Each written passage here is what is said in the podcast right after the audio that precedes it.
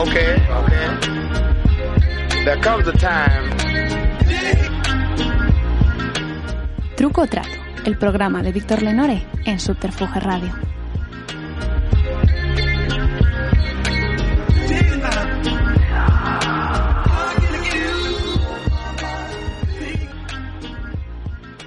Bienvenidos a un nuevo episodio de Truco Trato. Hoy estamos con el escritor, periodista y músico, eh, artista Bruno Galindo. Muchas gracias por venir, Bruno. Gracias a ti por la invitación. Músico poco, pero... Bueno, músico, supongo- bueno, artista, performer, no sé cómo decirlo. supongo- Sí, sí, por ahí. Eh, Bruno ha escrito libros como eh, Vasos Comunicantes, donde ha hablado con distintos músicos para, para averiguar los porqués y para qué es de, de hacer canciones. Ha escrito un libro también eh, sobre Omega. Eh, ha escrito libros también de ficción y ensayos. Eh, el último creo que de ficción creo que es Remake. Sí. Y, pero vamos, el libro que a mí más me, me ha interesado para el podcast, porque es algo que me toca muy de cerca y porque creo que el libro es muy bueno, es un libro que se llama Toma de Tierra, donde habla de su amplia experiencia como, como periodista musical. Y bueno, me gustaría empezar hablando por, por el título, porque creo que está muy bien traído. Toma de Tierra habla de una entrada de electricidad para los artistas y también como de bajar de una nube, ¿no? Supongo. Bueno, la, sí, sí tiene una entrada y una salida esta toma de tierra. La entrada es el recuerdo de estar con un amigo de pequeños eh, con, trasteando con un tocadiscos y había ese cable que no estaba conectado a ninguna parte, pero la música sonaba, bueno, que era el cable de, de- de- toma de tierra y después pues hay un juego con con esa situación actual o de los últimos años eh, personal y colectiva de- del bueno personal mía y del sector musical en sus distintos oficios no digamos que tiene algo como de, de aterrizaje forzoso ¿no?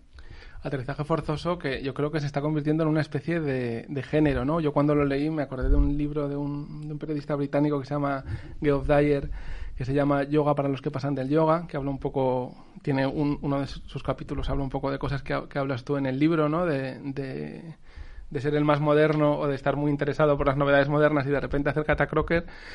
También hay un libro de un periodista que se llama Carl Wilson sobre Celine Dion, ¿no? que habla de cómo te- tenía prejuicios con ese artista y cómo empieza a reconsiderarlos una vez que empieza a escribir sobre ella. Y justo antes de ayer me llegó un, uno de un, de un crítico gallego que se llama La música no es lo más importante, que habla eh, Javier Becerra, que habla también de, de todo esto. Si es un, género, tiene algo de generacional también, ¿no? O sea, es algo que, tú no te ha pasado solo a ti, sino que le habrá pasado a más gente de tu círculo. Pues no lo había pensado, pero, pero sí, tiene todo el sentido. Me imagino que el actual estado de las cosas va a hacer que, que haya más obras de ese, de ese tipo, ¿no? Eh, de cómo, de cómo hacer crack, y yendo a lo que decía, a lo que cantaba Nacho Vegas, o de cómo hemos hecho crack, o de cómo lo haremos, ¿no? Pero bueno, yo creo que como lo hemos hecho, creo que, que ahora viene, vienen bastantes obras. El, el otro día leí una, una, una entrevista de Mireniza de Tulsa, en la que decía, creo que con mucha honestidad y mucho valor, que, que ahora vienen obras muy incómodas y muy antipáticas, digamos, y muy tristes acerca de, de, de cómo, de cuál es el, el estado mental, digamos, general, ¿no? Puede ser. Sí, bueno, puede ser. Eh, Yo, yo lo que yo estoy un poco decepcionado también por si te, supongo que te refieres a la pandemia, ¿no? A eh, lo que decía la chica de Tulsa o no. Eh, yo creo que sí, sí, sí, yo creo que hablaba de la pandemia, ¿no? Pero en realidad, ya que nos hemos ido a la cita de, de Nacho Vegas, pues bueno, estamos, estamos tocados y casi hundidos desde hace tiempo, ¿no? Incluso antes de la pandemia. Sí, yo lo, que me interesa de la pandemia es, bueno, mucha gente ha vivido en esta nube del moderneo y ha visto que no era eh, todo tan bonito como parecía que tenía que ser. Y yo creo que la pandemia era un- una oportunidad de replantearnos las cosas, pero la industria cultural, en vez de replantearse cosas, lo que ha hecho es intentar que no pare la rueda, ¿no? O sea, que se mantengan los festivales, que siga todo igual. No, no veo que haya habido un trabajo de replanteamiento ahí de, de cómo hacer las cosas a partir de ahora. Sí, bu- bueno, en primer lugar no creo que hace...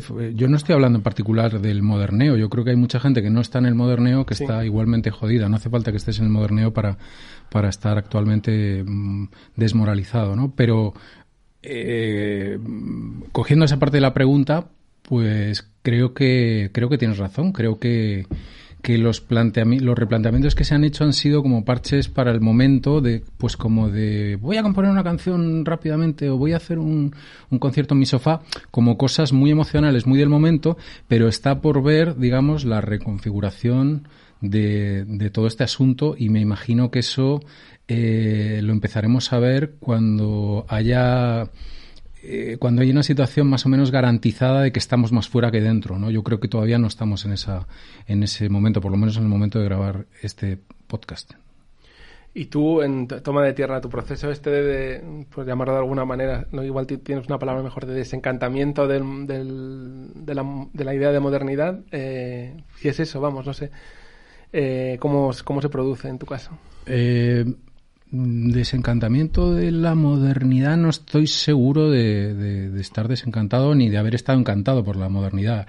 Lo que, de lo que hablo es de un desencantamiento con, con, el oficio, con los oficios musicales, incluidos los, periodísticos, y que seguro que a ti te ha pasado también, son pues esos procesos por los que de repente lo queremos mandar toda la mierda, lo mandamos un poco a la mierda, volvemos, lo dejamos, bueno, venga, ahora tengo más fuerza que nunca, ahora puf, es que no puedo, no puedo ni ponerme un disco, ¿no? O sea, mm, ese, de, ese de ese desencantamiento, digamos que podría dar, podría dar fe, incluyendo, pues, de repente años sin escuchar música, y de la de la modernidad, si quieres que si, si, quieres afinar un poco la pregunta, seguro quedamos con algo. Sí, sí. Bueno, pues empezamos por lo básico. ¿Qué, en qué consiste para ti ser moderno? Eh, no sé, no tengo ni idea. no vamos a hablar de la modernidad, tendremos que tener alguna, alguna noción, ¿no? Pues eh, no lo sé. Quiero decir, eh, si hablamos de consumo, si hablamos de, de, de determinadas referencias que podrían parecer más refinadas. Eh, no sé, entiendo que, que, vas por ahí. Pues no sé, no sé, si, no sé si me he desencantado alguna vez o he estado verdaderamente encantado. Yo siempre, siempre he mezclado un poco unos gustos con otros, ¿no? A mí me gustan, me han gustado y me siguen gustando, supongo, cosas eh, más, no sé, más, más, más refinadas y cosas más eh, de calle, de toda la vida, no lo sé. Sí, para mí, la, eh, para mí la modernidad sí que es una forma de consumir, de consumir cultura, ¿no? Y creo que es una especie de ser un turboconsumidor. En vez de conformarte con lo que te dan los medios sin buscar, pues buscarlo tú y, tal. Pero es que no creo que... para mí el debate no es tanto una cuestión de gustos, de tener gustos populares o, tener gustos refinados, sino es para mí tampoco de, cómo nos relacionamos con la gente. Eh, si es intentando compartir experiencias agradables o intentando mirarles por encima del hombro, que muchas veces no se hace de manera consciente. Mm. Pero yo creo que, por ejemplo, cuando yo era indie hipster, aunque no lo identifico como algo conscientemente, que hiciera conscientemente, sí que identifico que miraba a la gente como si fueran algo inferior a, o que tuvieran una mirada cultural inferior a la mía. Y eso es lo que a mí me parece que es muy, muy rechazable y que es lo que te hace darte una hostia cuando maduras un poco, vamos, no sé, sí, pues, rápido. Pues estoy de acuerdo, estoy de acuerdo y según me lo cuentas tiene que ver bastante con la, con, con la educación, con la madurez y con, bueno, y con estar más o menos centrado en el mundo, ¿no? En, en tu protocolo con el prójimo. Sí, en sí, es que te, crea una sensación, bueno, lo que una especie de falso elitismo, ¿no? Porque es un elitismo conseguido a base de consumir ciertas cosas en vez de, ganártelas, digamos. Sí, sí, no sé. Pero ¿tienes algún momento que dijeras o algún alguna etapa en la que te dieras cuenta o bueno, simplemente de que la industria cultural no era tan guay como pensabas cuando te, te apuntaste, eras más joven, etcétera?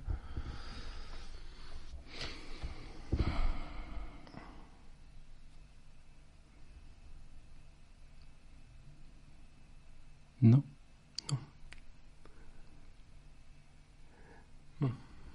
Bueno, pero en, el, tu libro cuenta esto, ¿no? Más o menos. Hay un proceso en el que te das cuenta de que. de que. Mm, no es tan. el mundillo cultural no es tan guay como parece desde dentro como parece desde fuera. Que hay mucha explotación, que hay mucha desigualdad, que hay mucho ganadores y, gente que gana mucho y un montón de, muy pocos ganadores y, y, muchos perdedores. No sé si me explico así. Sí. ¿Te refieres a la parte en la que yo trabajo en las discográficas? Sí, por ejemplo. Vale, sí, bueno, pues podría ser. Lo que pasa es que yo ahí soy muy joven. Yo ahí entro con 18 años y me voy con 22 o 23. Entonces, pues sí, pues yo entro a trabajar en discos porque eso está lleno de discos y es fascinante y a mí me gusta la música, todo eso eh, está lleno de, discos y de artistas y, y, es un momento muy bueno, son los últimos que todavía no se sabe que son los últimos, pero son unos años magníficos de, de, conciertos, de showcases, de música por todas partes. Y sí, pues finalmente mm, yo tengo ahí, yo ahí tengo un desencanto profesional, eh, bueno, pues porque porque es un mundo tan duro como pues como cualquier otro, seguramente, ¿no? Si, si trabajara en, en alguna otra cosa, pues seguro que me encontraría también injusticia, eh, gente maja, gente que no. No sé, lo que sí, sí es un mundo mm, más, mm, más violento verbalmente de lo que se podía pensar, ¿no? En esa época, pues, es un, es un mundo eh, machista, es un mundo donde se machaca mucho a los, a los, a los empleados, es un mundo donde hay bajas, de, bajas por, por, por depresión, ¿no?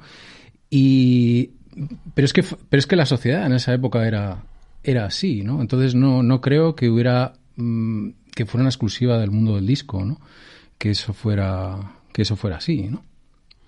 Sí, de todas formas, cuando ya quiero decir, eh, entiendo, lo, o sea, comparto lo que dices. Y es curioso porque hoy no podría ser así. Hoy, hoy no podría haber un jefe que, que pegara determinados gritos y montara determinados pifostios en una empresa porque sería eh, denunciado, ¿no? Eso sería, eso acabaría mal al día siguiente, ¿no? Mm. Pero es que es como es ahora la sociedad y es como era entonces la sociedad, ¿no? Sí, bueno, de todas formas, eh, yo creo que, que, no es exactamente, aunque sea parecido, no es exactamente como trabajar en una inmobiliaria. Hay un, una sensación ahí de que estás en una parte especialmente refinada de la sociedad, ¿no? Quiero decir que cuando trabajas en cualquier proyecto cultural o, o donde el dinero no es lo único que cuenta por lo menos no sé bueno lo que, sí sí sí efectivamente hay algo en lo que dices y es que y eso ocurre creo que ocurre más en el mundo periodístico incluso que en el mundo de las compañías de discos, por lo menos desde, desde mi opinión, y es que somos seguramente un público privilegiado. En, en ese sentido creo que tienes toda la razón. ¿no? Somos eh, público privilegiado. Nos, eh, eh, nos ha tocado, igual que hablo de los últimos años buenos de la música, también nos ha tocado los últimos años buenos de la prensa. Y ahí, pues, pues efectivamente podemos hablar de, de haber sido público, público de lujo, ¿no? Sí, porque alguien que trabaja en una inmobiliaria sabe todo el rato que está trabajando, pero alguien que trabaja en un periódico o en una discográfica eh, es tiene la sensación de que es otro tipo de trabajo, que es que no es que puede ser más más placentero. En el caso de la, de la industria discográfica parece un trabajo más placentero y en el caso del periodismo parece un trabajo que tiene cierto valor de servicio público, digamos, ¿no? No, es no, es, no es solo, lo único que cuenta no es solo el cheque al final de mes. Pero lo que creo que refleja muy... Es cierto lo que dices, ¿sí?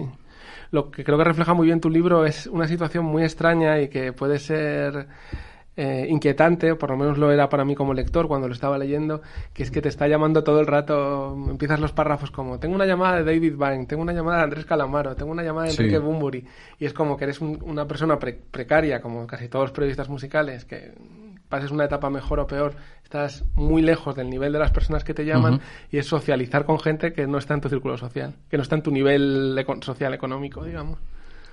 Eh, sí, eso, es verdad. Eh, lo que pasa es que es natural en ese, en ese ámbito, digamos, ¿no? Si, si fuéramos periodistas de, si trabajáramos en el marca, pues a lo mejor nos llamaba eh, no sé, Messi, ¿no?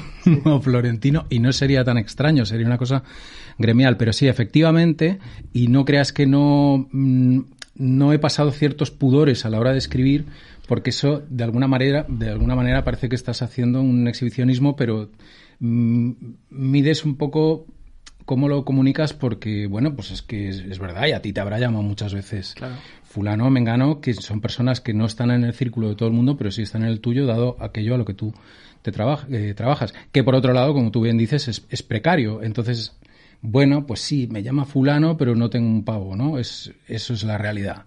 Pues sí, pues eso es, eso es algo que, que, pues que tiene el negocio periodístico y, y demás, ¿no? Esa, pues esa proximidad con un mundo que es el tuyo y a la vez no lo es.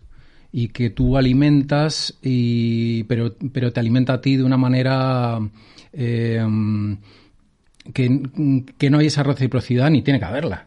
Tiene ni tiene que haberla. porque tú no estás ahí para que se te ofrezcan dádivas y, premios y regalos. Si tú eres un informador de la música ahora estamos hablando del periodismo, es que vamos saltando De, un, campo a otro, vamos saltando del discográfico al artístico al periodístico. Ahora estoy hablando del periodístico, ¿no? Pues efectivamente, eres el eslabón más débil o eres el eres el que comunica finalmente al público cómo mola todo esto que había en, en el otro lado, ¿no? Y eso efectivamente es una cosa muy extraña sino que, pues, bueno, no, lo decía como que me pareciera exhibicionista, eh, al revés, yo a mí me ha pasado también, eh, por ejemplo, estar buscando un teléfono en el móvil y ves que van pasando nombres de gente súper famosa y la gente que está, alguien que está a tu lado te diga, pero esto, o sea, ¿cómo puede? Claro, pero que es una situación eh, extraña. Eh, lo que creo es que te mm, que tiene algún que no sabría describirlo pero tiene, no crees que tiene algún efecto psicológico dañino en el sentido de desclasamiento o sea de pensar que, que estás en un nivel social o, que, en el que realmente no estás. Tiene un efecto psicológico dañino si tú le concedes a esas personas que aparecen en, en tu móvil rango rango de, de, de demiurgo pero si te das cuenta que son personas que son profesionales de hacer una cosa, tú eres profesional de hacer otro y finalmente pues estamos todos más o menos en la misma historia, pues tú mismo lo sitúas en, en, eh, en, el lugar donde lo tienes que situar. Es decir, es, una, es algo que, que, lo, que lo decides tú, no debe ser decidido desde fuera, ¿no? Porque si es decidido desde fuera es como, ah, o sea, que tiene el teléfono de, de Manu Chao, pues es que a lo mejor es, es, tu amigo de, de verdad. No, no, me, no pongo mi caso. Pero es que eh, tú no puedes tener un amigo que sea muy famoso, pues sí que podrás tenerlo, ¿no? Sí, claro que sí. Y, no sé, y le, tratarás pues como una persona más, no, no, no, tendrás que ponerle una limusina para cuando quedas a tomar una caña con esa persona. Quiero decir, normalidad. Sí, sí. Ya, yo creo que sí, no sé, en mi caso personal yo creo que normalizar estas cosas es que es imposible. O sea, o, que es muy. O sea, yo siempre. Pero entonces solo te puedes relacionar con tus. Con tus, con tus iguales, con personas que son socioeconómicamente de, de tu misma de tu misma qué. No yo, yo creo que te puedes relacionar con quien quieras no, no es una prescripción pero que creo que eh, estar eh, en un estrato socioeconómico y eh, relacionarte con otra gente que tiene otro estatus tanto económico como simbólico como tal creo que tiene algún efecto algún efecto negativo o, inquietante en, en, la vida de las personas que están ahí, que son muy pocas. ¿eh? Yo creo, por ejemplo, que los periodistas deportivos ya no se relacionan con los futbolistas. Creo que en los años 60 y 70 o hasta los 80 sí pasaba, pero no. Pero creo que aunque no lo pensemos... Eh, hay un y o estar rodeado de gente que tiene mucho dinero cuando tú no lo tienes a esos niveles que creo que tiene algún efecto psicológico adverso que no sabría que no sabría describir, pero por ejemplo tú en el libro hablas de, de, creo que hablas de un momento de lo fácil que es hacerse alcohólico en este tipo de ambientes, ¿no? O sea, que eso yo lo he visto en muchos periodistas, en muchos periodistas mayores, ¿no? Que estás todo el rato de presentaciones, de conciertos, de tal, y como se te vaya un poco la mano, a lo mejor te encuentras en, eh, sin darte cuenta que llevas tres meses bebiendo mucho más de la cuenta. Sí, efectivamente. Sí, sí. Ahí, ahí lo que hay que tener cuidado es de no contar eso como diciendo, qué guay, qué, qué borracho soy, qué, qué, bien me lo paso, que ahí sí que verdaderamente estaríamos en algo, en algo eh, patético, ¿no? Pero bueno, una vez más, eso es una foto de época. Yo creo que, que, yo creo que estamos en otra. Eso, este libro lo que intento es hacer una una foto de época eh, bajo pretexto de unas memorias personales que creo que también son colectivas, porque con la música lo que sucede es que si yo hablo de un concierto y tú has estado, pues estamos hablando de una experiencia colectiva, ¿no? Pero lo que trato de hacer es, bueno, pues una especie de cómo hemos llegado hasta aquí de los últimos 30 o 40 años y hay cosas que, que, estoy contando desde un presente falseado, desde un presente histórico. Esto que me cuentas, pues es muy de los conciertos de los 90, ¿no? De la última, del fondo, de la barra del fondo, de, de, encontrarte con los periodistas, que está todo el mundo con, con, el vale de copa que le han dado no sé quién, quién tiene las copas, sí, pues toma, te doy una. ¿Y quién ha tocado? Pues mira, es que no sé ni quién ha tocado. Efectivamente, pues es una... O, fue, o es, o, será una manera como otra cualquiera de caer en las, en las garras de, de Baco. Es, es, verdad que yo eso lo he visto sobre todo en periodistas mayores que yo, de mi edad también, y, además jóvenes también, y más jóvenes también peor, ¿no? Porque luego las drogas yo creo que se han, en el ambiente musical se han ido haciendo más habituales y creo que seguirá pasando con otras dinámicas que no conozco y tal. ¿Tú notas una por ejemplo, bueno, tú hablas muchas veces de estar entre dos mundos, ¿no? tu libro Toma de Tierra habla de esto, el público también hablaba un poco de esto, entre un paradigma cultural antiguo y un paradigma cultural moderno. Me gustaría saber eh, si hay algún estilo de música en el que hayas visto la brecha generacional, por ejemplo, en el trap o en, el techno o en, o en... ¿Hay alguna escena que dijeras yo aquí me bajo porque esto no es lo mío? Pues bueno, lo primero que has dicho, el, advenimiento de la música urbana es un, es un corte generacional clarísimo, ¿no?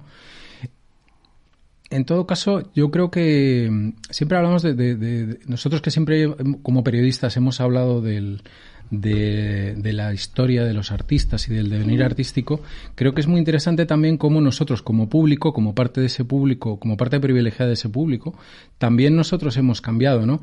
Yo creo que que nosotros, nuestra generación, eh, que considero que tú y yo somos parte de la misma generación, venimos de una fascinación eh, pop netamente anglo, que con, con, la aparición de la sensibilidad world music de repente descubre que está lo africano, descubre que está lo latino, pero tampoco mucho, tímidamente, ¿no? pero eso pasa a convivir, digamos, con lo, con lo, con lo anglosajón que se que se va que se va abriendo un poquito más eh, porque venimos de gustos también muy cerrados, ¿no? Nosotros venimos de que a mí me gusta el power pop, a mí solo me gusta esto, solo me gusta esto, solo me gusta esto. De repente eso se, se va aflojando un poco, ¿no? Y, y, bueno, y con el paso del tiempo, eh, de repente estaríamos y aquí, ya me pongo en los 2010, es una cosa muy, muy 15M, con una, con una apertura a lo, a lo popular, digamos, con un reconocimiento de lo popular, eh, con aceptación de lo popular por parte de, esta sensibilidad eh, pop que venía siendo tan cerrada y tan, y tan anglo. Y y tiene también algo de politización. Eso es un momento generacionalmente muy, muy claro también, ¿no? El, principio de los 2010, diría yo, ¿no? Eh, y finalmente, creo que eso nos sitúa en un. Por un lado, en, en, en esa división élite popular que tú, bien, que tú has estudiado mucho, pero por otro lado también creo que nos, nos lleva a un lugar en el cual pues eh, como público tenemos la madurez suficiente como para escuchar cualquier cosa mezclada con cualquier cosa, ¿no? Por lo menos así lo veo yo. Yo creo que, dentro de esa evolución, digamos, de, público, de haber empezado una cosa muy, muy anglo, de de repente descubrir otro tipo de, músicas, que de repente eso mm, relaje un poco y entremos en esa cosa un poco pues no sé, me, estoy acordando del, de este rollo Lollapalooza, que fue una época que de repente decías, anda, se puede ver a Femi Kuti y, y después a James Addiction y, está bien y no pasa nada, ¿no? Bueno, pues yo creo que unos años después llegamos a un punto también en el que descubrimos que, que muchas músicas que, eh, que hemos hecho de menos y que hemos... Eh, que hemos despreciado en el caso en el caso de España por, por, por tener un ADN eh, eh, muy de raíz o por estar directamente relacionado con el franquismo o por ser de unas épocas que están bastante mal vistas digamos pues lo hemos tenido mm, bastante tachado de la lista yo creo que estamos en un momento en el que ya todo tiene que convivir de una manera saludable y que perfectamente nuestros oídos pueden con ello ¿no? A ver, yo mm, no, lo, no sé si lo veo exactamente como tú o no. A mí, más que el 15M, eh, me parece que, el, que el, momento más político de tu disco es cuando te, toca hacer la promoción de Luis Miguel, eh, que estás ahí en Warner, te estás riendo como, como nos reíamos siempre de los crooners que están mm. hechos como con una pasta antigua y tal. Y dices, ah, este es Sudaca. Y dices, ah, coño, pero yo también soy Sudaca, que soy de, de Buenos Aires. ¿Por qué...? Sí porque él es un sudaca y yo no soy. Eso te hace un cortocircuito que te hace empezar a, pensar cosas.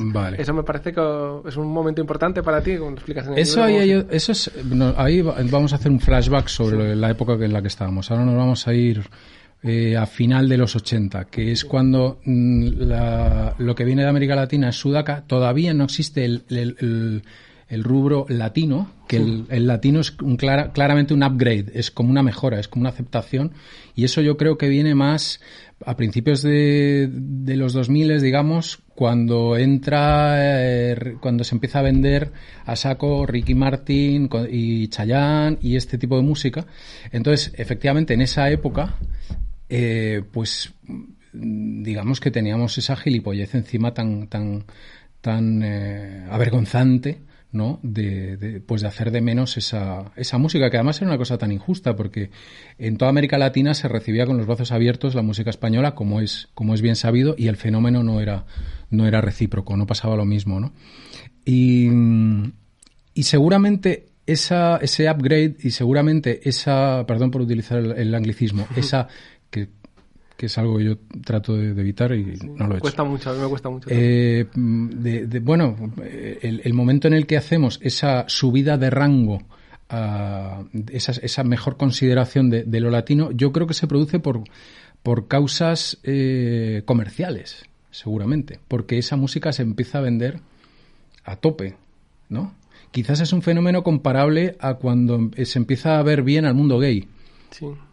Posiblemente, ¿no? Claro, es que yo creo que lo, de, vamos, yo el proceso este lo describo muy crudamente como quitarnos el clasismo de encima, un clasismo inconsciente, que, que yo no creo que tenga que ver, por ejemplo, los prejuicios contra la copla porque tuviera un aire franquista. Creo que eso era un disfraz para decir que era una cosa de clase baja. Igual que lo latino, creo que era por, por porque en una clase inferior, eh, países con menos renta que nosotros y tal. Creo que no ha habido un proceso de... El clasismo no se nos quita como un proceso de reflexión política, sino como un, como tú dices, mirarlo de otra forma, pero por consumo. Por ejemplo, ¿cómo te quitas la, los prejuicios de la música electrónica? Pues la MTV empieza a poner rock a la vez que música electrónica y ves que no son tan diferentes.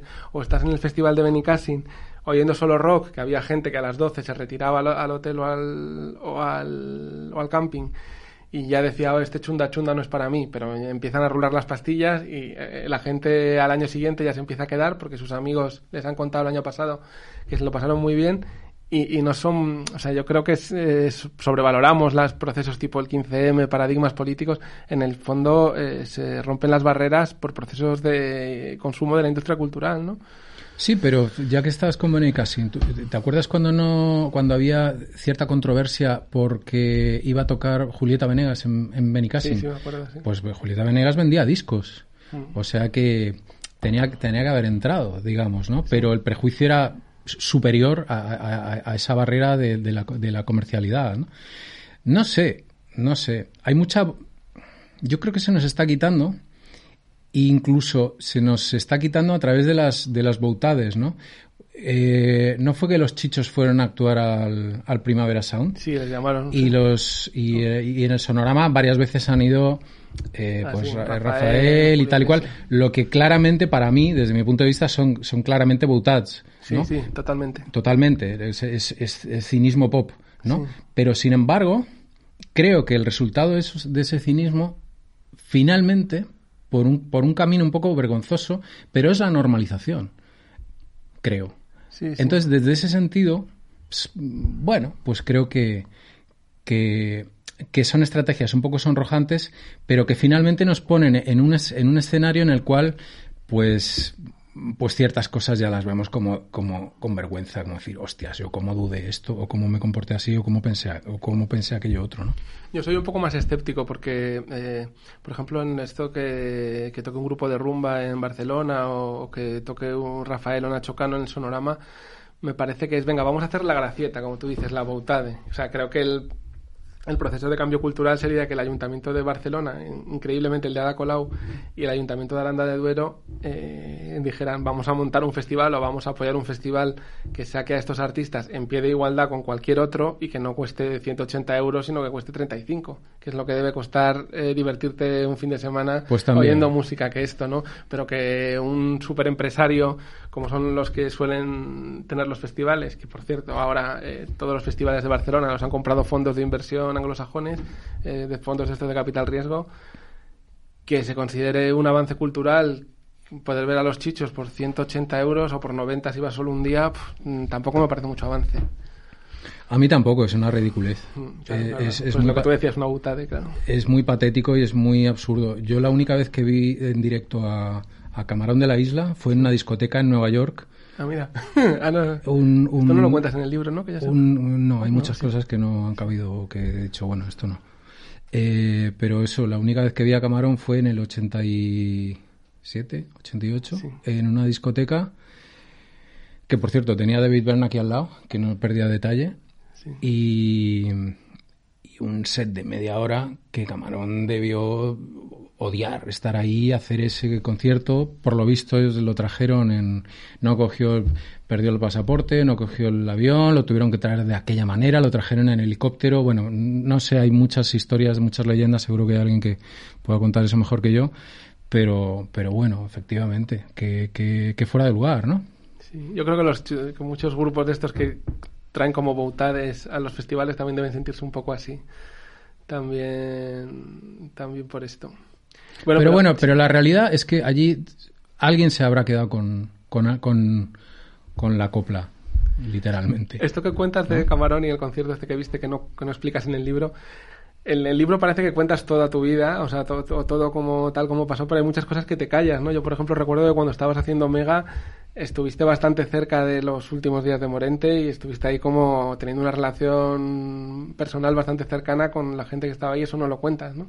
Y eso debe ser una cosa interesante de contar también. Sí, pero la verdad es que, mira, el libro tiene 80 por 3, 240 capítulos, mm. realmente. Son 80 capítulos, pero cada uno de ellos se divide en en, en tres. Por lo tanto, tienes ahí cerca de 240 historias. Y bueno, he intentado repartir mucho, no que no se repitieran artistas, que no hubiera muchas historias muy estiradas en el tiempo. Entonces, pues sí podía haber hablado más de, de, de aquello, pero, pero en fin eh, quité como una cuarta parte del libro, eh, eliminada porque era me parecía que era demasiado extenso y, ciertas historias pues han quedado a lo mejor un poquito, un poquito recortadas o algunas historias directamente no, no aparecen, pero bueno, tampoco quería hacer un, tocho demasiado tocho.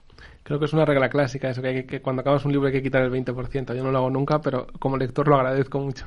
Pues sí, no sé si el, no sé si el 20 o el 25, lo que, no sé qué he dicho, pero, pero que hay que quitar, pues normalmente no hay que añadir, desde luego. Em, te voy a pedir que saques una, una pregunta incómoda de esta caja y me la pases. A ver, la famosa caja. Las preguntas incómodas de Lenore. ¿Qué te iba a decir? Eh, el periodismo musical ha muerto, eso más o menos estamos todos de acuerdo. Eh, me gustaría saber, según tu versión, cómo ha muerto. Pues... ¿Cómo ha muerto? ¿Por qué? ¿Y cómo de muerto está? ¿Si está recuperable o muerto muerto? Primero vamos a, primero vamos a admitir que, está, que ha muerto para poder contestar la pregunta y luego, si quieres, la, ponemos en, juicio, ¿no? Pues... Bueno, pues siendo muy literales, digamos, eh, pues con Internet eh, Internet produce un, cambio de modelo de negocio que aún a día de hoy, eh, o sea, que, que, que genera un desconcierto que aún a día de hoy mm, no, se, no se sabe cómo resolver, ¿no? Entonces, la respuesta sería Internet, ¿no? Dicho lo cual, em, ¿cómo podemos...? O sea, dicho lo cual, ¿ha muerto verdaderamente? Bueno, lo que, lo que no ha muerto, ni mucho menos, es que se siga escribiendo y se siga haciendo eh, comunicación eh, escrita o hablada de contenidos musicales. En ese sentido, hay más que antes. Lo que cambia es la remuneración. Lo que cambia es que a lo mejor ya no te puedes, o seguro, ya no te puedes dedicar a eso en exclusividad. Eh, entonces pienso que, esto ya lo he dicho en alguna otra ocasión, a mí me parece que, que hay periodismo en, en, muros de Facebook, que hay periodismo en, en, trabajos universitarios, que hay periodismo musical en trabajos de fin de curso y en, y en tesis, y que hay periodismo en, en eh, blogs y que hay periodismo en, en podcast como el que estamos haciendo.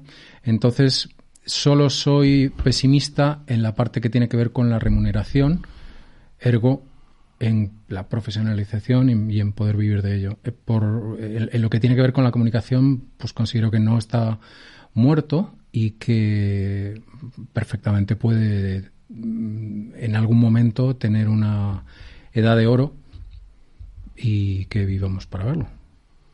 ¿Y cómo, decir, ¿Cómo? Pues que haya muchísima gente joven que está escribiendo, que se está documentando, que se ha apasionado por esto, ha hecho un trabajo sobre esto, que un libro también, he dejado fuera los libros, los libros musicales también, ¿no? Eh, pues pues eso, pues que haya múltiples lugares en los que informar y en los que ser informado acerca de fenómenos eh, pasados, presentes y futuros que tengan que ver con la música. Pero este discurso que me parece legítimo, que, es una, una, conclusión a la que se puede llegar perfectamente, es que tampoco se pierde tanto, ¿no? No, tampoco se pierde tanto. Tampoco se pierde tanto. Entonces, quiero decir, todas las... Se pierde el que puedas vivir de ello y que puedas mm, mantener a tu familia trabajando en esto, porque tienes eh, una remuneración que viene exclusivamente de esos trabajos. Ahí es donde soy pesimista y ahí es donde lo veo chungo. Por lo demás, pues no lo veo tan mal. Vaya, que tienes que tener otros trabajos, en fin. Sí, sí, sí. No, claro, pero es que, a ver, mm, es que mm, me parece una conclusión legítima a la que llegar, pero en el fondo estamos admitiendo que no era tan valioso aquello. O sea, por ejemplo, ahora... Eh, donde que nunca dijimos que fuera tan valioso. Fue algo en lo que estuvimos eh, trabajando a gusto mientras pudimos. Ah, bueno, ha, habido, claro, obviamente dentro del gremio ha habido posicionamientos de todos los colores. Pero ahora, por ejemplo, donde iba un periodista musical a un festival a explicarte lo que pasaba, eh, a explicarte lo que pasaba, ahora invitan a un influencer pagándole más dinero o gastándose más dinero en que vaya allí, eh, pues haciéndole la pelota o lo que sea para que lo cuente en sus redes sociales.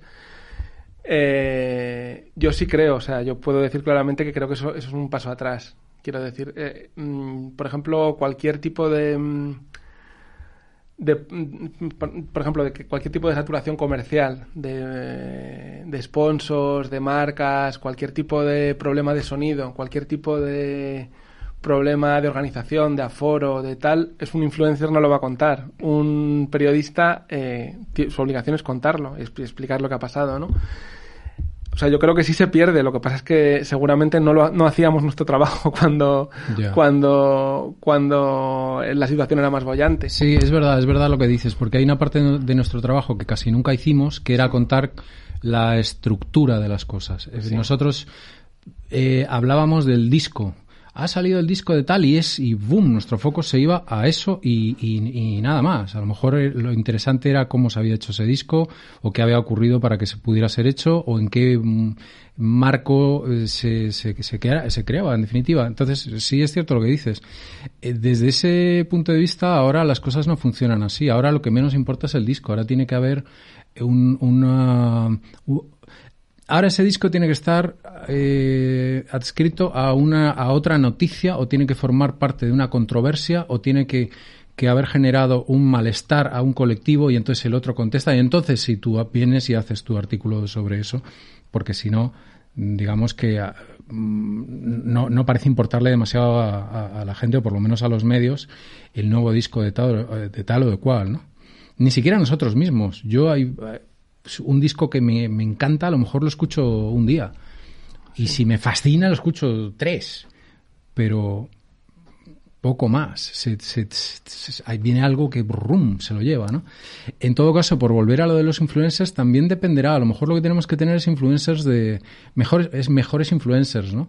Si a mí si, si hay un festival y no sé, y hay una conferencia de, Ernesto Castro sobre el trap, a lo mejor ahora no, pero a lo mejor hace seis meses, un año sí, pues mira, pues me consideraría a Ernesto Castro un magnífico influencer para hablar de, de, un, un, tema de gran interés, ¿no?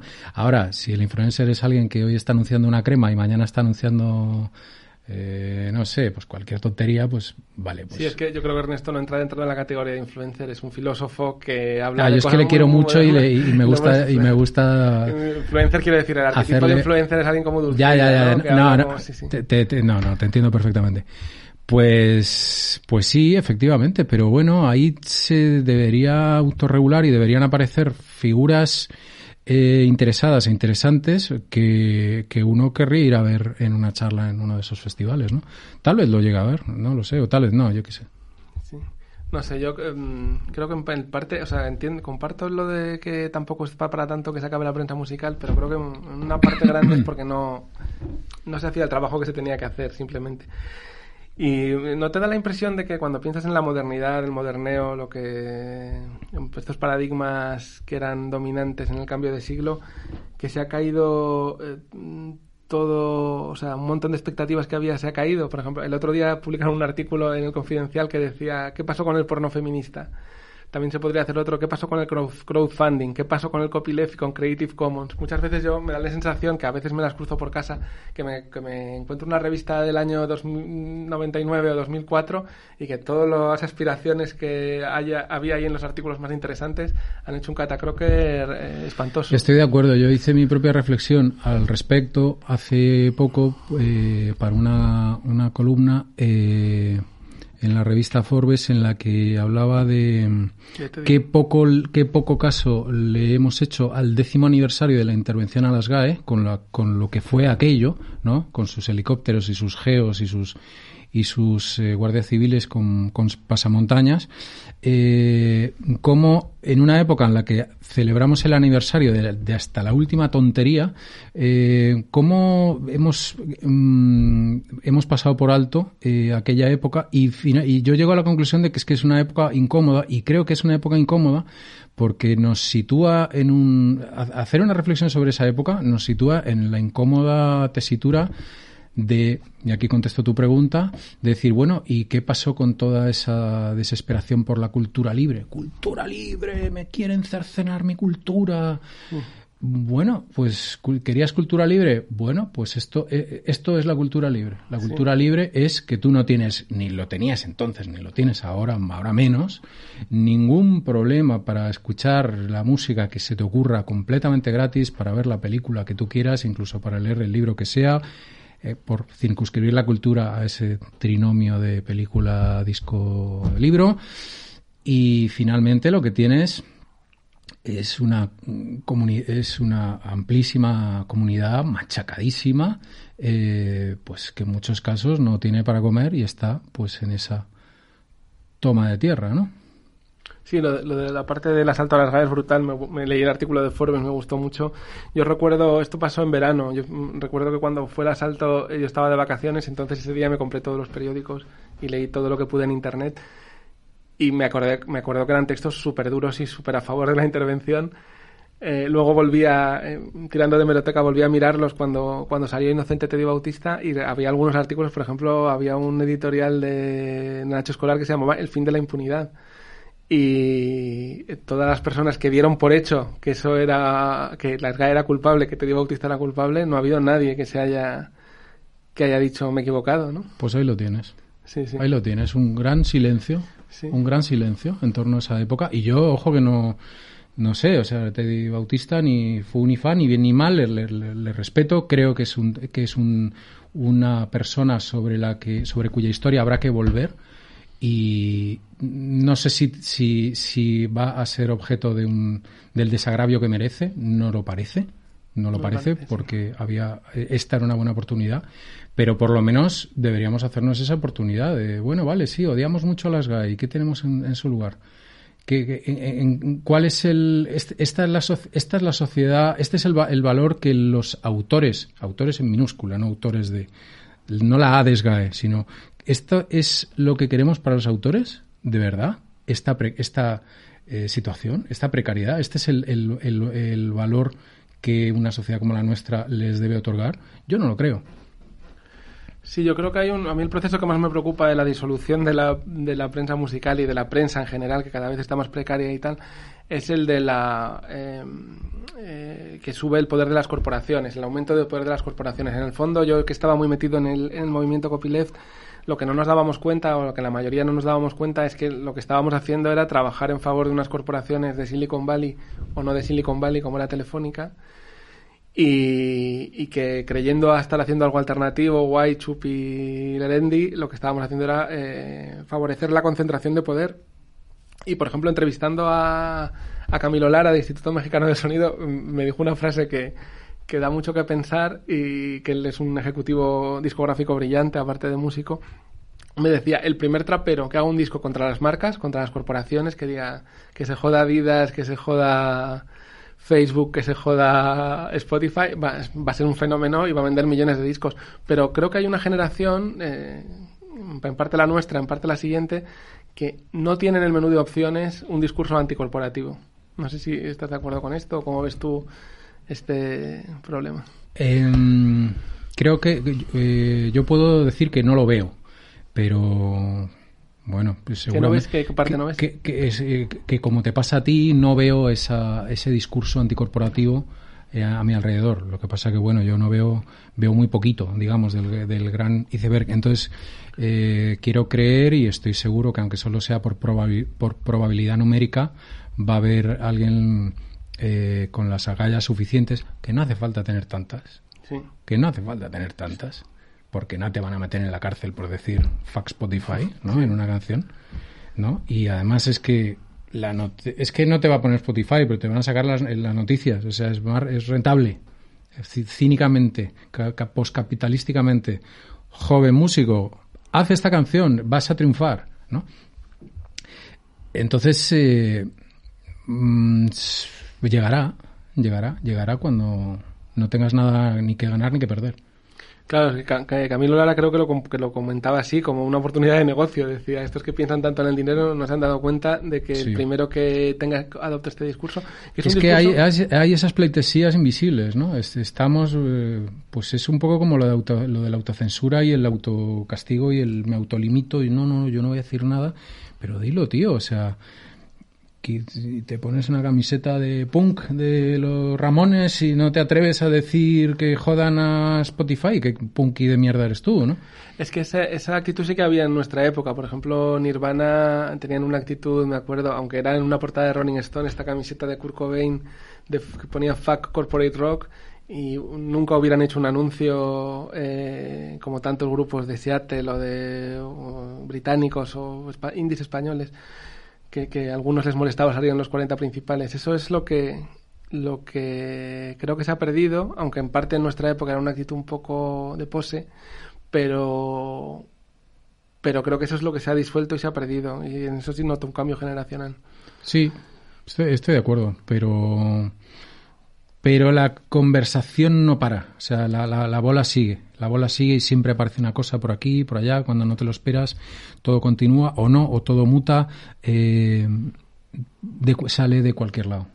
En el libro hay partes muy interesantes en las que tú vas a fiestas de los guetos, una en Brasil y otra en Jamaica, y ves lo que son los embriones de la música que va a arrasar en los siguientes años. Me gustaría saber si aparte de disfrutarlas, tú viste ahí claramente de esto va a colonizar todo o no tanto. O no, pues mira, por ejemplo el tema de Jamaica, que es mm. la primera vez que yo veo perreo en estado puro y veo... ¿Qué año era, perdona? Año 99 o, o algo así. Faltaban cinco años para gasolina, ya habías visto perrear. Sí, sí, sí, sí, sí, sí. Y vamos, y, y era algo, si habéis visto el vídeo de Rosalía y Pues por ahí, por ahí, no, no, era, no, no, había tanto colorido y era un poquito más, había un poquito más de peligro, ¿no?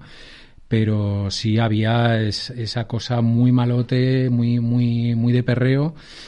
Entonces, si yo pensaba que iba, iba a venir por ahí, no, pero lo que, lo que sí siempre he sabido es que hay lugares muy pequeños que tienen una importancia universal para la música y Jamaica es uno de ellos, ¿no? Es, por eso a pesar de que muchas veces escucho eh, eh, reggaetón y hay veces que conecto y digo, ah, venga, tío, está, mira, aquí hay lenguaje, aquí hay algo que me mola y tal y cual, y otras veces digo, joder, tío, me tienen los vecinos hasta los cojones del reggaetón, no puedo más, tengo ganas de que, de que, se, de que cambie el ritmo y que se, se dé por, por, por, cerrada la época del autotune, ¿no? Pero a, lo que voy, eh, me gusta del reggaetón que finalmente tienes un, un tienes miles de chavales que están haciendo música jamaicana y no lo saben, tío. Sí, a sí. mí eso me fascina. A mí, y además es una música jamaicana dura y cabrona. Yo eso sí que me lo, no me lo hubiera imaginado que, que llegara a ser mainstream. Yo, yo había visto en esa época y había entendido que el drum and bass, digamos, a través de los clubes de Londres, se había convertido en una cosa eh, que había tocado una parte de la sociedad y una parte de la noche de, de, de los, de, de, los clubes de Londres y de los clubes del mundo. Y bueno, pues hasta ahí. Pero el, reggaetón, por ejemplo, ha sido una cosa mucho mayor, ¿no? Entonces, ¿te lo, ¿te lo, imaginabas? Pues la verdad es que no. La verdad es que nunca me lo hubiera imaginado, ¿no? O el tema del, del funk en eh, las favelas, pues tampoco. Cuando escuchaba el, el, el funk en las favelas, pues tampoco era muy consciente que iba a llegar Mía y Maya y Diplo y todo este asunto. Lo que pasa que, bueno, eso no constituyó, eso, eso lo fue rentabilizado por un artista o por unos pocos artistas. No se convirtió en una, en una cosa que hiciera todo Dios, ¿no? Pero la, pero esta música de los guetos jamaicanos sí realmente se ha convertido en una cosa que, que, que, que, que eh, y que además lleva años y años y años y años y años y sigue, ¿no? Da la impresión de que, de que se va a quedar para siempre. Bueno, acabas de dar otro argumento en favor de la supervivencia, de la necesidad de la prensa musical, que es que alguien le, les tiene que explicar a todos estos chicos que están bailando música jamaicana, ¿no? Bueno, nosotros lo decimos desde aquí. Chicos, estáis con el dembow, estáis en Jamaica. Os guste o no, que seguramente sí. os gusta porque es mejor estar en Jamaica que aquí. Eh, acabas de describir hace poco una experiencia muy clásica de nuestra generación y nuestra edad, que es que te molesten los vecinos migrantes, no porque sean migrantes, sino porque ponen la música muy alta a, la, a una hora que tú tienes que descansar, o que te moleste el, bar de, el bar de abajo cuando hace 15 años eras tú el que estaba dando voces en el bar de abajo. Sí. ¿Cómo llevas esa, ese cambio? La verdad es que no tengo unos vecinos que pongan reggaetón, ha, ah, sido, no. una manera, ha sido una manera de hablar. un recurso. Sí vivo en un barrio reggaetonero, vivo en, en, por Ventilla y es un barrio donde se escuchaba, hay mucho latino y se escucha mucha música de este de este corte, entonces lo llevo, lo llevo bien, lo llevo bien. Eh, no vivimos en una época en la que haya radios, muchas radios que te cuenten qué música puede, qué música te está contando el presente. Sí hay radios latinas, sí, sí que las hay, ¿no? Pero bueno, yo la verdad es que tampoco escucho mucho la radio, entonces ese ruido de ambiente de, del barrio donde vivo, y esto no quiero que suene como soy un tío del barrio, porque sí. es... Tampoco, todos vivimos en un barrio. Todos vivimos en un barrio, pero en fin, no, no, no, me, no me voy a hacer el, aquí el tío del barrio, ¿no? Pero, pero bueno, me, me, me, me gusta, me ponen, me ponen en un lugar y me hace saber dónde estoy y, y en principio pues lo llevo bien. Tengo unos vecinos bastante civilizados y está todo bien. Hay otro momento impresionante en tu, en tu libro, uno de los muchos, que es cuando entrevistas a Bono y te explica eh, bastante antes de que la formulase Simon Reynolds la teoría de la retromanía, ¿no? Como los grupos eh, del cambio de siglo, del cambio de milenio, están viviendo de coger un disco clásico, trocearlo, recrearlo y están llenando escenarios grandes de festivales con eso. De hecho, la frase que te dice a mí me hizo pensar en Sued, porque mencionaba cierto periodo de Bowie, pero se puede aplicar a, a muchísimos grupos. Cuando él te la dice, ¿También viste que eso era una cosa importante o te has dado cuenta posteriori? No, no, me he dado cuenta posteriori. Como muchas cosas de este libro, mm. muchas cosas, muchas cosas me he dado cuenta posteriori y, y por ejemplo, las, los conflictos, esta cosa de la importancia del working class en el pop en, en Inglaterra, por ejemplo, me he dado cuenta mucho después, eh, cuando me he dado cuenta que, que que resulta que pasan los años y sigue siendo un tema, que no se va de la agenda nunca, ¿no? O, cosas, eh, no sé, como una entrevista a Prince en la que creo que estoy entrevistando a un tipo que está en la cresta de la ola y con el tiempo me doy cuenta que, el, que al revés, que, que estaba justo empezando su, su declive, incluso, incluso personal. Y, y efectivamente, ¿qué, qué ejemplo me acabas de poner? Ah, lo de, de lo de, lo de Bono- y la Sí, retromanía. Entonces, eh, en ese momento, cuando él dice eso, sí, ahí es fácil verlo, pero lo que no es fácil es ver la proyección que va a tener esa, esa, esa conducta, digamos, que vamos a ir cada vez más hacia lo clónico, hacia lo repetitivo e incluso no solamente hacia, hacia el clon de un artista, sino hacia el clon de un artista del año tal al año tal, ¿no? El epítome de eso es un fenómeno que, del que también, que también me fascina, que es el tema de, de las bandas de tributo, ¿no? Que es un, que es una cosa, pues, como todo el mundo sabe, muy, muy, muy notable, ¿no? Que ahora mismo, pues, tú puedes ver a los Dire Straits de, haciendo, a, a los Dire Straits autorizados por Mark Knopfler haciendo Alchemy, ¿no? Con un, un tipo parecido a Mark Knopfler, con la cinta de, de, de pelo y tocando sin púa. Entonces, eh, pues efectivamente, otra cosa que dice Bono también, eh, si me permites la salida, muy interesante, es que en esa en esa misma en ese mismo encuentro me dice eh, eh, y creo que es el año 96 o 97 me dice eh, Bruno la música dentro de 20 años se va a regalar por teléfono. No vamos los músicos no se nos va a pagar por la música va a ser como nuestra tarjeta de visita. La industria va a perder con esas palabras literalmente no y bueno, pues eso efectivamente sí que son palabras que me he acordado mucho a lo largo de los años y, y bueno, pues tenía razón, lo que demuestra que la, la información privilegiada existe. Sí, bueno, yo creo que es más honesto lo de las bandas de tributo, quiero decir que no engañan a nadie, pero hay un montón de chavales que escuchaban a Sweat sin conocer a Bowie y eh, cada- es un- hay un efecto de sobredimensión, igual que se escuchaba a Black Rebel Motorcycle Club sin saber quiénes eran Jesus and Mary Chain, porque se van acelerando los, los ciclos y cada vez se copia cosas más recientes, que es una cosa fascinante.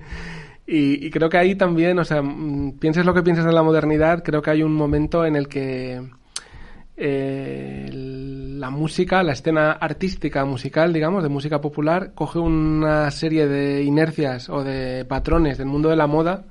Y claro, como el mundo de la moda necesita una colección nueva cada invierno, cada verano, cada otoño, cada primavera, lo único que puedes hacer para eh, innovar tan rápido es copiar. O sea, para ofrecer productos nuevos tan rápido es copiar.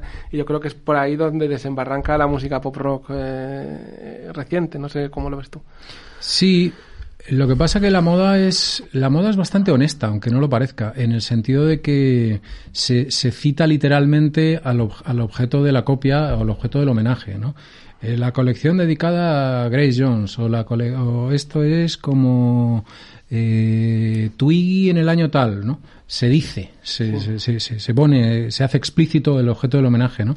Y en la música, pues, pues a lo mejor se, se deja un poco más velado, ¿no? A pesar de que ahí estamos nosotros como críticos musicales para decir esto bebe de es como es, es está entre tal y tal, ¿no? Porque finalmente lo que hacemos, creo yo, es música música comparada, ¿no? Como, como se habla de la literatura comparada, yo creo que esto es música comparada y que finalmente a mí esto me, me daba mucho conflicto en una, en una época. Es como, ostras, no podré yo hacer una crítica sin, dec- sin hacer ni una sola referencia a qué suena esto. ¿Podría yo simplemente valiéndome del lenguaje transmitir de- qué es y, y, y, no- y normalmente creo que es una lucha un poco perdida seguramente porque las, las expectativas son lo contrario, ¿no? Se, se espera, se espera de la- del periodista musical o del crítico musical, se, se espera que, que diga con todas las letras el Bowie del 73. Es como el Bowie del 73. Ah, a mí me gusta Bowie del 73, me lo compro, ¿no? No sé. Sí, sí, eh, totalmente. Bueno, no sé, yo creo que la deshonestidad de la moda eh, no está en citar sus influencias, sino en los precios. O sea, el, el, el crear una serie de, como unos estratos de tú te puedes comprar eso y definir a la gente por el consumo. Eso pasa Pero depende, porque la, la moda, cuando es moda y no cuando es confección, eh, es mucho más honesta. Si quieres hablar de, de las condiciones de trabajo de los, de los trabajadores, es mucho más honesta la alta moda que, que la baja moda, ¿no? Ya no hace falta que nos extendamos mucho en qué hay detrás de una camiseta de Zara, ¿no? Sí. ¿Qué hay, qué, qué, qué, qué montaña de injusticia hay en una camiseta de 10 euros, ¿no? Y, y cómo a lo mejor un traje de, Sí, bueno, de- pero ese- un traje de alta costura de, de 12.000 pavos, pues ahí a lo mejor tienes siete nóminas con seguridad social detrás, ¿no?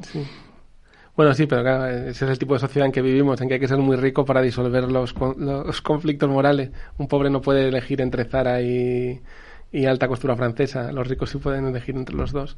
Pero mm, da igual. Sí, que duda cabe. Sí.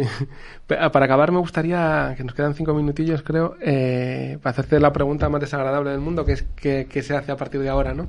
La más desagradable, la más incómoda, la más... Cuando te has dedicado, como tú y como yo, toda la vida a la crítica cultural, bueno, tú a otras cosas también, em, que ¿cómo te planteas personalmente tu, tu futuro, supervivencia económica, etcétera? Bueno, como estamos hablando final, sobre todo de periodismo en este tramo final de la Sí. entrevista, yo creo que, y así lo escribo en el libro, que creo que llevamos ya bastantes años en los que tenemos que elegir entre hacer las cosas lo mejor que las podamos hacer o el clickbait.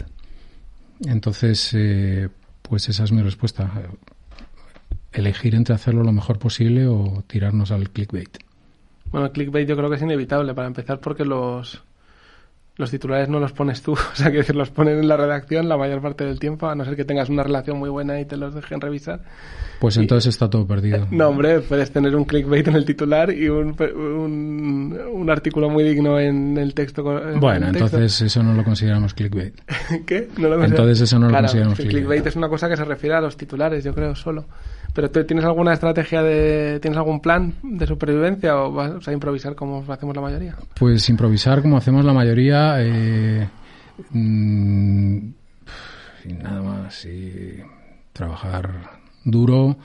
Hay cosas que te pagan, unas cosas te pagan otras y, en fin, pues estamos todos haciendo, por ser, por ser totalmente honestos, estamos todos haciendo cosas que no nos apetecen y cosas que sí nos apetecen, eh, pues no, no encontramos otra remuneración que nuestra propia vocación o nuestro propio deseo de hacerlas y en ese, de en ese equilibrio, a veces eh, frágil, pues creo que nos toca seguir moviéndonos. Sí, sin duda. Bueno, pues nada, con esto acabamos. Os gracias a todo el mundo por escuchar, gracias a Bruno por venir. Y os recomiendo mucho que le deis una oportunidad a Toma de Tierra, que es un libro que se lee de un tirón y que tiene mucha sustancia.